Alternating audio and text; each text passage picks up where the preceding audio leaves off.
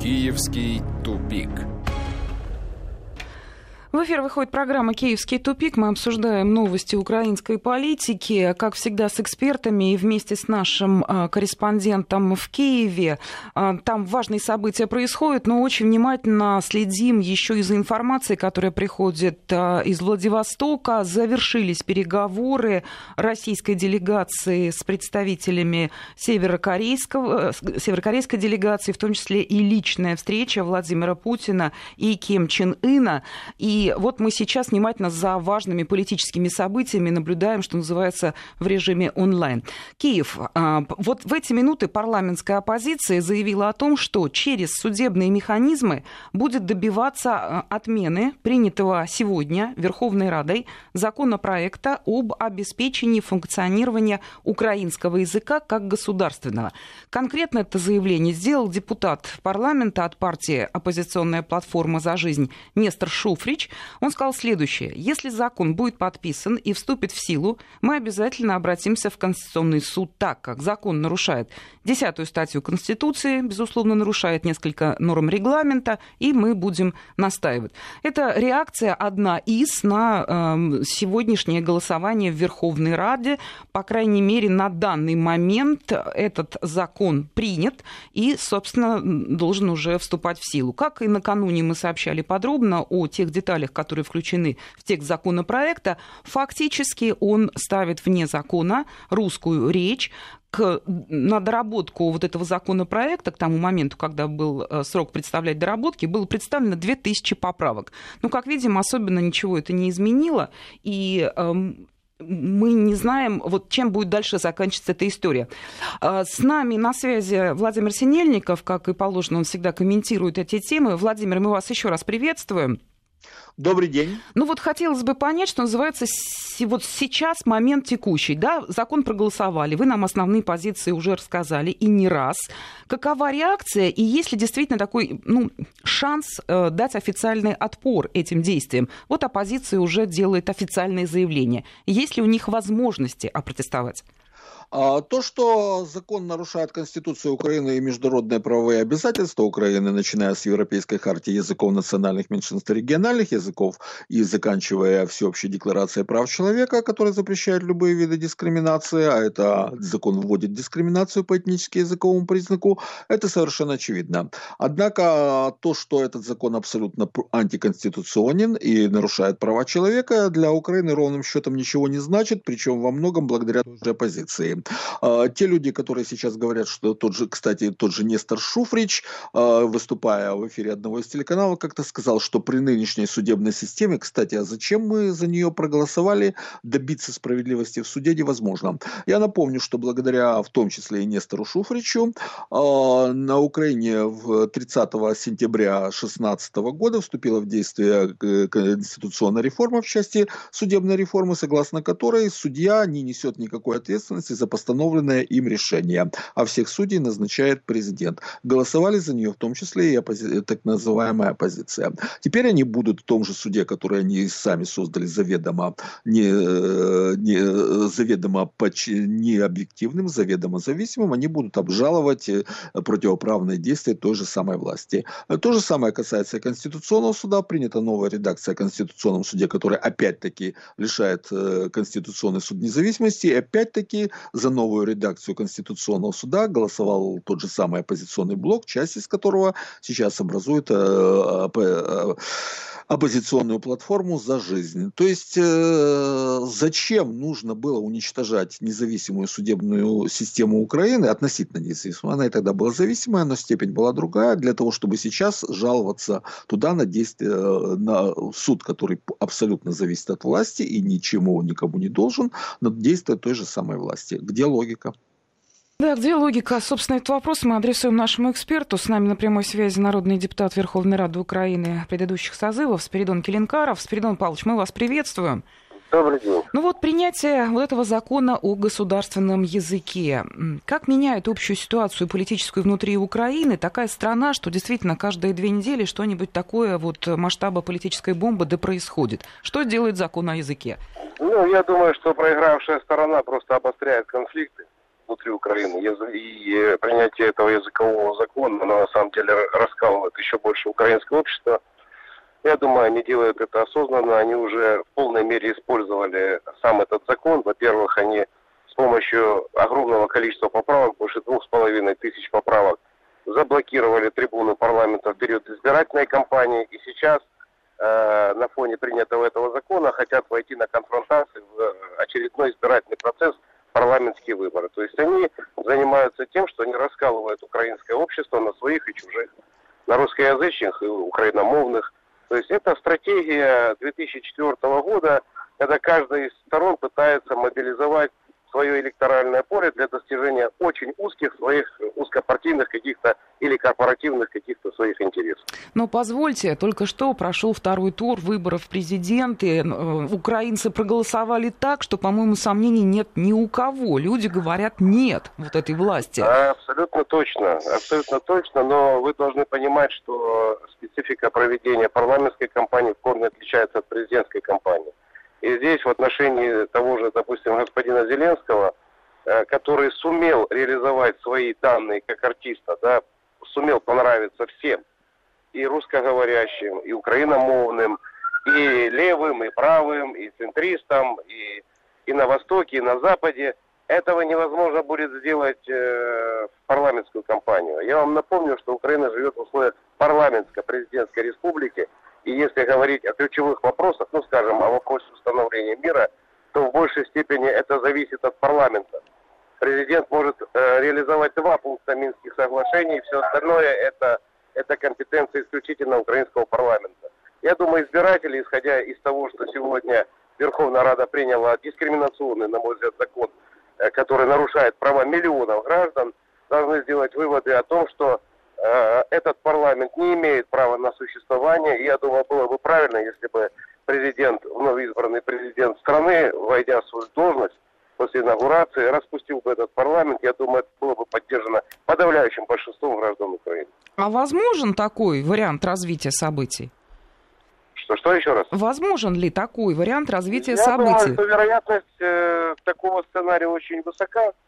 Есть много интересантов проведения досрочных но, кстати говоря, и принятие этого закона еще раз говорит о том, что э, те политические силы, ястребы, которые находились у власти пять лет, они, в принципе, тоже э, готовы провести эту кампанию сейчас, пока их всех не начали приглашать по прокуратурам и ГПУ, э, вернее, э, по, по, по ГПУ и э, СБУ в отношении тех решений и тех действий, которыми были предприняты э, за вот эти пять лет, когда они находились у власти. Поэтому чем быстрее пройдет кампания, тем лучше, в принципе. И для Федор Павлович, вы знаете, все равно возникает целый ряд, вот что называется, непонимания. Не у меня одной. Смотрите, получается так, ведь в конце концов Верховная Рада Украины это не просто законодательный орган страны, это люди, да, народные депутаты. Каждый из них все-таки находится в рамках личной политической карьеры.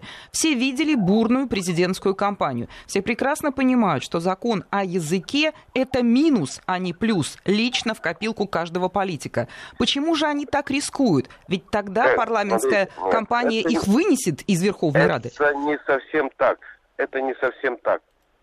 Потому что э, каждый, скажем, мажоритарщик, э, а их там, я, я вас напомню, половина парламента, ориентируется на своего избирателя. Так. Это раз. Э, избиратель западной, на Западной Украине на самом деле голосуя за Зеленского, он же не ставил угла там вопрос языковой и так далее. Это был протестный электорат против той политики, которую проводил господин Порошенко, как внутренней экономической политики, так и внешней политики, которая, в общем-то, не устраивала подавляющее большинство граждан Украины. А то, что касается парламентских выборов, допустим, те, те э, мажоритарщики, которые проживают в украиномовных регионах, да, ну, они, они исходили из того, что им необходимо голосовать за этот закон для того, чтобы понравиться своим избирателям. Понимаете? Uh-huh. Вот. Uh-huh. То есть они же не думают в целом о стране. Вы должны понять одну вещь. Украинская политика, она устроена совсем по-другому. Их, по большому счету, даже политиками-то назвать нельзя, потому что они руководствуются исключительно своими личными интересами. То есть политика это инструмент для достижения определенных каких-то своих э, корыстных э, экономических целей и задач. Кто-то представляет финансово-промышленную группу, кто-то сам является просто бизнесменом, да. Он пришел, ему важно сохранить этот статус, этот мандат для того, чтобы продолжать получать определенные преференции, находясь у власти. Это для них ключевое. А политика, страна, что там будет, расколется она или объединится, или, или какие процессы будут, для них это все вторично, потому что они по определению не являются политиками, понимаете? Они сложно, политики. сложно это понять. Все-таки они себя называют политиками и делают заявления и так далее. и да, от них а многое зависит. Нет. Формально да, а по сути нет. А, Спиридон Келенкаров с нами на прямой связи по телефону. И также с нами Владимир Синельников, наш корреспондент в Киеве. Владимир, вопрос к вам по поводу законопроекта о президенте Украины. Это тоже немаловажная вещь для нынешней ситуации. Ну, сейчас по факту президент Украины Петр Порошенко, а Владимир Зеленский вновь избранный президент. Получается так, что к тому моменту, когда он а, будет, пройдет инаугурация, у него будет еще меньше ключевых функций, чем они, у него есть сейчас. Возможно ли это? Э, и в нормальной стране это невозможно по очень простой причине, потому что полномочия президента определяются 106 статьей Конституции Украины. Там очень большая статья а, на пару страниц, и там очень подробно, тщательно э, э, определяется то, что имеет право делать президента находя, во время своей каденции.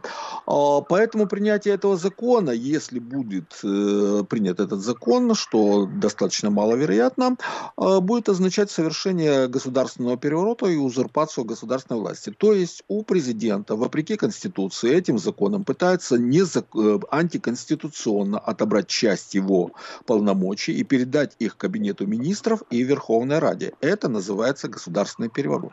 В этом случае нужно людей просто привлекать к уголовной ответственности, потому что если их не посадить, то они будут продолжать делать то же самое. То есть Зеленский, если он действительно президент, или если за, те, кто за ним стоят реально, в том числе тот же Коломойский, хочет реального президента, этот закон даст возможность просто уничтожить всю политическую оппозицию Зеленскому на корню. Кто проголосует за этот закон, моментально подпадает под действие Уголовного кодекса, то есть сажается вся оппозиция, и Зеленский вместе с Коломойским правит неограниченно, потому что оппозиции, политической оппозиции просто не существует. Спиридон Павлович, прокомментируйте, пожалуйста, тоже эту тему, вы уже вот ну, выразили согласие. На самом деле вот эта инициатива, это просто даже, ну, честно говоря, смешно обсуждать. Можно, конечно, Библию украсть, там, Конституцию украсть. Ну, это же, ну, это третий класс, вторая чистая.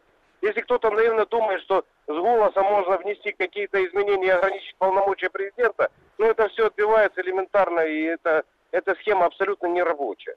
Это не рабочая схема. Полномочия президента прописаны в Конституции, он будет в полной мере пользоваться теми полномочиями, которые у него есть. А вот эти вот все потуги, знаете, как это уже, э, ну, э, агония, агония людей, которые потеряли власть и проиграли выборы. Ну, ну это все несерьезно просто.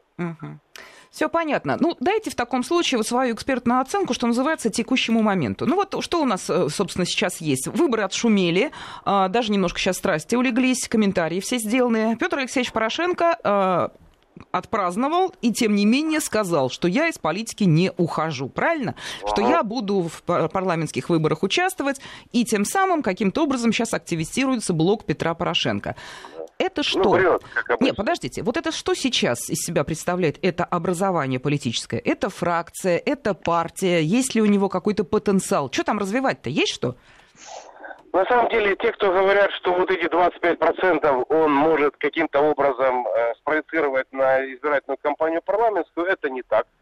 Так. Вот, это невозможно будет сделать. Реально его рейтинг, я думаю, что его политическая сила колеблется в районе 3-5%, не больше. А часть людей, которые голосовали э, за Порошенко, это тоже протестный электорат против Зеленского. Поэтому все это, все это как бы реализовать парламентской э, кампании будет практически невозможно. Последние новости по украинской теме тоже только что пришли из Владивостока. А, с нами а, все это время был на связи наш э, собственный корреспондент на Украине Владимир Синельников. Владимир, подтвердите, вы с нами? Да, еще раз здрасте. Еще раз всех мы приветствуем. Возвращаемся к разговору. Я напомню, что в первой части программы мы обсудили подробно с участием экспертов принятый сегодня Верховной Радой закон о государственном языке. Комментарии все прозвучали. Предлагаю пойти немножко дальше и уже вот так вот в целом сейчас вот сиюминутную ситуацию политическую на Украине обсудить. Владимир, вы помните, что вот э, Спиридон Келенкаров говорил о том, начал говорить о том, что нынешняя ситуация это не только провал провал Петра Порошенко, но и отсутствие у него новых политических возможностей. Так ли это вот внутри, там, в политикуме Украины? Не наблюдаете ли вы процессов, э, когда сейчас э, политики, депутаты, неважно, там, скрытые, теневые политики, те, кто принимают решения, делают необходимые телодвижения для того, чтобы вот этот вот месяц там или меньше до инаугурации принять законные, гласные и негласные так, чтобы полностью ограничить Зеленского и двигаться э, к парламентским выборам и, что называется, реванш? Э, реванша не будет по той простой причине, что Порошенко полностью уйдет в политическое небытие. Я согласен с Келенкаром, что его реальный рейтинг э, очень невысокий, а к моменту выборов станет еще ниже. А, то есть, действительно, голосовали за Порошенко, во-первых, те, кто является сторонниками других партий, потому что, опять-таки, с одной стороны, у тех, кто был против Порошенко, не было выбора, кроме Зеленского, с другой стороны, у тех, кто был против Зеленского, не было другого выбора, кроме Порошенко. Поэтому рейтинг действительно у него не 25%, а реально в лучшем случае 5%, а то и меньше. А, начнется война за наследие, за раздел наследия, э, электорального наследия. На этих выборах э, Порошенко, может быть, будет в нем участвовать, но получит поддержку 2-3% голосов. А в остальном будет выстраиваться политика совершенно иначе.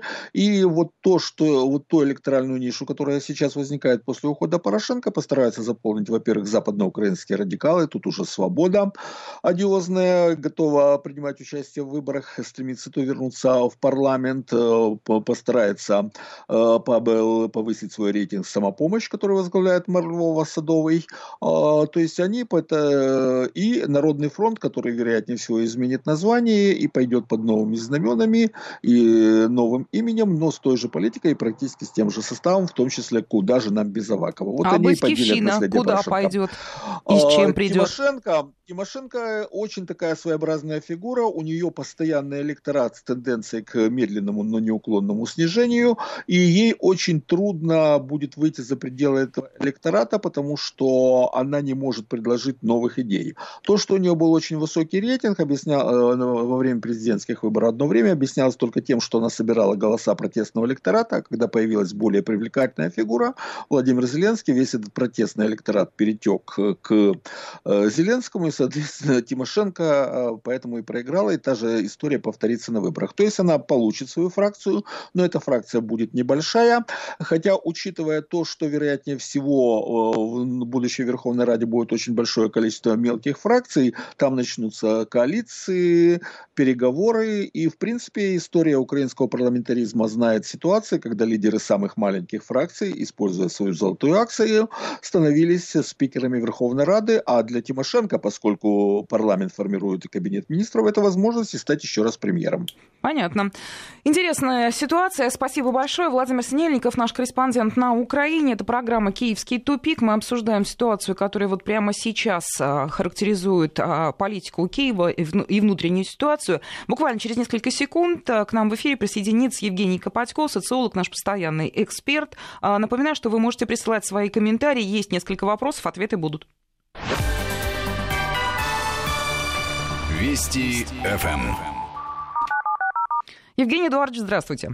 Здравствуйте. Рада вас слышать. Вы наш постоянный эксперт. И вы знаете, я хочу вас попросить сразу ответить не на мой вопрос, а на вопрос слушателей. Мы в первой части программы обсуждали вот этот самый закон о языке, и люди задают вопрос, а разве Зеленский при желании, когда вступит в должность, не сможет отменить этот закон? Такой детский, наивный вопрос, но он есть. Но я думаю, у него эта задача просто не стоит, потому что Зеленский, я говорю, это новое поколение политиков, которые вполне самостоятельно мыслят, они настроены антироссийски, но тем не менее являются, остаются русскокультурными, русскоязычными людьми. Вот такой парадокс бывает. Но парадокс, как, как правило говорят, это недостаток аргументов. Поэтому я думаю, эта задача стоять не будет по определению, потому что вопрос по языку, скорее всего, это должны быть другие люди, которые будут отстаивать это. А сейчас, на сегодняшний день на Украине таких сил просто нет.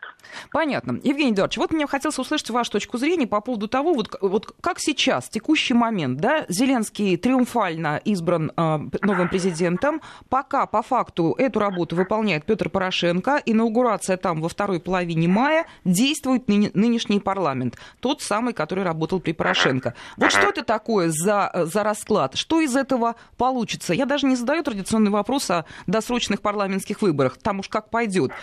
Вы в какую сторону видите крен развития вот внутриполитической ситуации в Киеве? Есть ли что-то, что указывает на некое движение? Но на самом деле недооцененность Зеленского, она и привела к тому, что многие люди оказались вот как бы в растерянности такой. Сейчас быстро, лихорадочно пытаются соображать. Собственно, что и делает и часть политиков, и часть экспертного сообщества, которая потеряла какой-то ориентир, и они пытаются сейчас метаться и давать э, такие советы, на, на которые, вернее, давать такие советы, которые выполнять никто не будет. Но если говорить о том, что думает Зеленский, сейчас, я думаю, его молчание золото. Сейчас, думаю, за него говорят больше другие, а ему остается только действовать, а люди будут комментировать его шаги. Причем он может на начальном этапе до смены власти, в принципе, предпринять ряд шагов. Э, ну, первый из них, как бы вы не сказали, это банально звучит, но действительно ему крайне выгодно, чтобы Верховный Совет поменялся, потому что это усилит движение Броуновское внутри, это создаст возможности, чтобы э, в общем-то, критика была направлена не в его адрес, а, скажем, люди больше решали внутренние вопросы. Из этой всей кучи людей отбирать тех, с которыми можно будет каким-то образом э, вести дела или которые имеют некий политический вес. И, с другой стороны, формировать свою политическую силу, которая с учетом э, вот, новых времен, она сможет каким-то образом закрепиться в парламенте. Вы абсолютно правильно сказали, потому что такой политической силы, как я ценю, не, не существует. Но мы также знаем, что его политическая сила стремительно, буквально за несколько месяцев была создана и формально победила на выборах 2014 года. Поэтому я думаю, что для Зеленского сейчас это золотое время, золотое время, потому что многие шаги делают за него. Но это, опять-таки, очень короткий промежуток времени, подчеркну, очень короткий промежуток времени. Ему придется за него, э, за это сделать некие шаги, которые, в принципе, ну, обозначат его позицию как, в общем-то, будущего президента Украины. Но я думаю, что таких шагов может быть несколько. Первое, все-таки, это э, желание это поднять планку и желание переговоров с самим Владимиром Путиным. Это, очевидно, еще по Донбассу будут какие-то заявления, тем более повод Россия дала о упрощенном, упрощенном, упрощенной выдаче паспортов. Я думаю, что еще наберется ряд аргументов, но ключевой из них все-таки это экономика. А вот как здесь они будут реагировать, вот сие мне неведомо.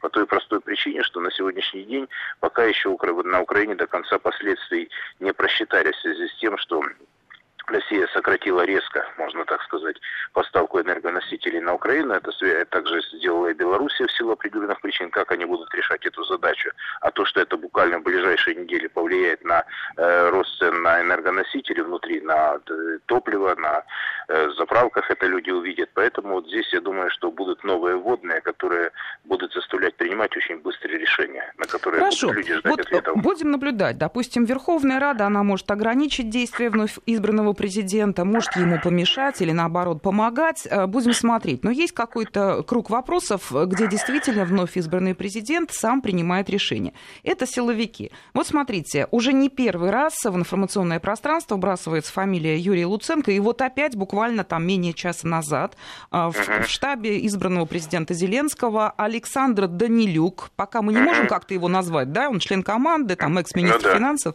он говорит, что должен генеральный прокурор, э, прокурор Юрий Луценко оставить свой пост, как бы ты ты и так далее в этой ситуации. Вновь, почему все крутятся вокруг фамилии Луценко? Есть и другие позиции силовиков. Почему Луценко? В чем там дело? Но дело в том, что здесь много завязок именно на прошлое и близость к Петру Порошенко, и потом попытаться, как и когда Луценко попытался дистанцироваться от него. Но здесь завязано прежде всего на то, чтобы, если уже идти по западным стандартам, то это то лицо, которое, в общем-то, как бы над схваткой, над ситуацией, но если это было бы в идеале, да, это человек, который будет содействовать борьбе с коррупцией президента, то есть этот человек должен быть президентом, это однозначно, но не в прямом смысле, как это э, вот люди себе представляют, а в том случае, что это должна быть единая команда, которая решает ситуацию в стране по закону. Это как они хотят, как они мечтают. И поэтому а Луценко достаточно одиозная фигура в этом случае. Почему? Потому что с ним связан ряд действий, ряд шагов, связанных с борьбой э, с теми же инакомыслящими, это поддержка Порошенко на определенном этапе.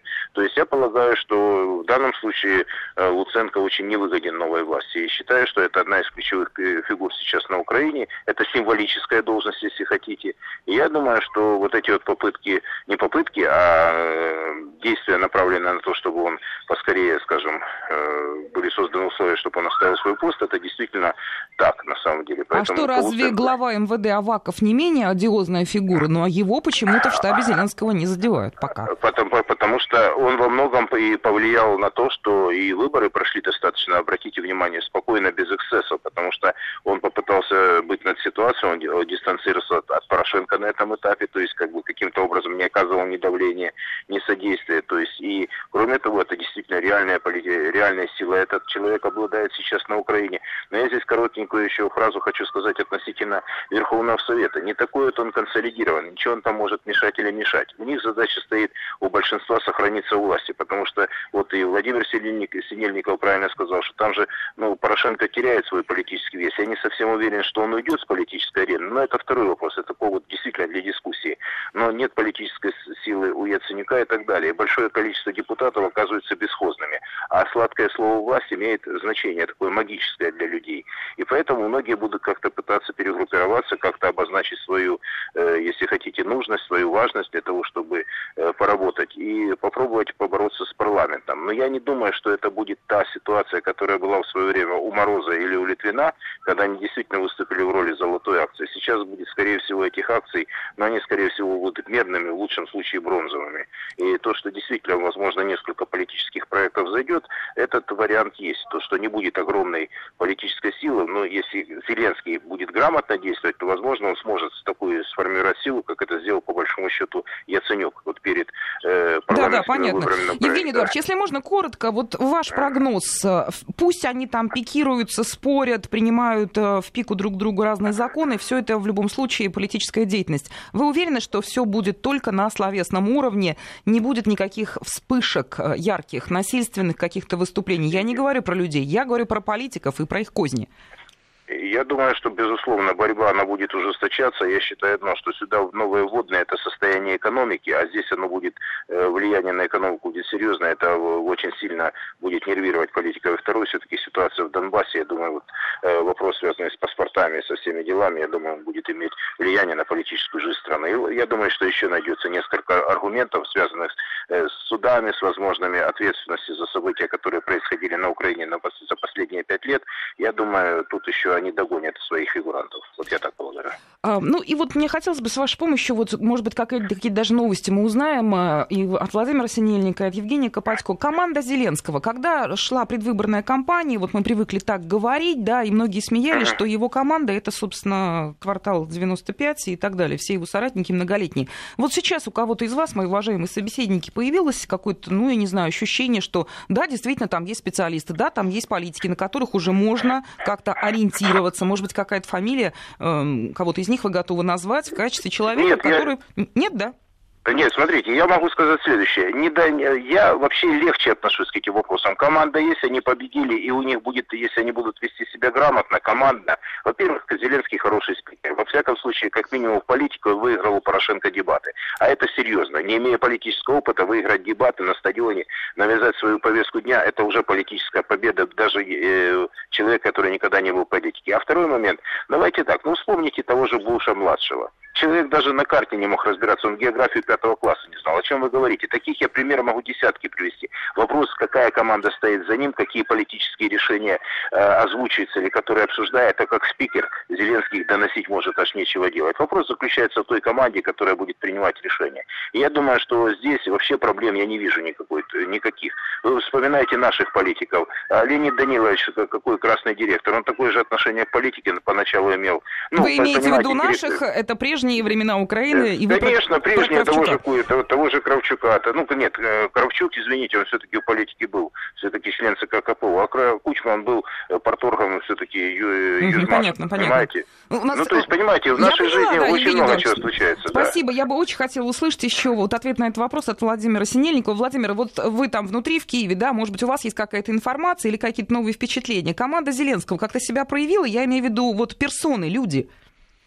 А, я вообще никогда не смеялся по поводу команды Зеленского, потому что я исходил изначально, исхожу и сейчас из того, что Зеленский это зиц-председатель, а реальная фигура за ним Коломойский. Это означает, что команду ему просто наберут и предоставят. Ну, уже сейчас Александр Данилюк, а, который тесно связан с Народным фронтом, соответственно, с Аваковым с, э, и Коломойским. Это то, что он получит должность как минимум министра финансов а в будущем правительстве, это совершенно очевидно. А Арсен Аваков, опять-таки, тот же Народный фронт, тот же Коломойский, э, который фактически обеспечил Зеленскому победу на выборах, потому что нейтрализовал усилия службы безопасности, угу. которые под контролем Понятно. Он будет Владимир, я вас прерываю, у нас заканчивается время, но я поняла, что у вас есть текст, целый, отвечая на этот вопрос. Очень интересно, мы обязательно к этой теме еще обратимся. Этот выпуск программы «Киевский тупик» закрываем. Спасибо большое всем участникам разговора. Киевский тупик.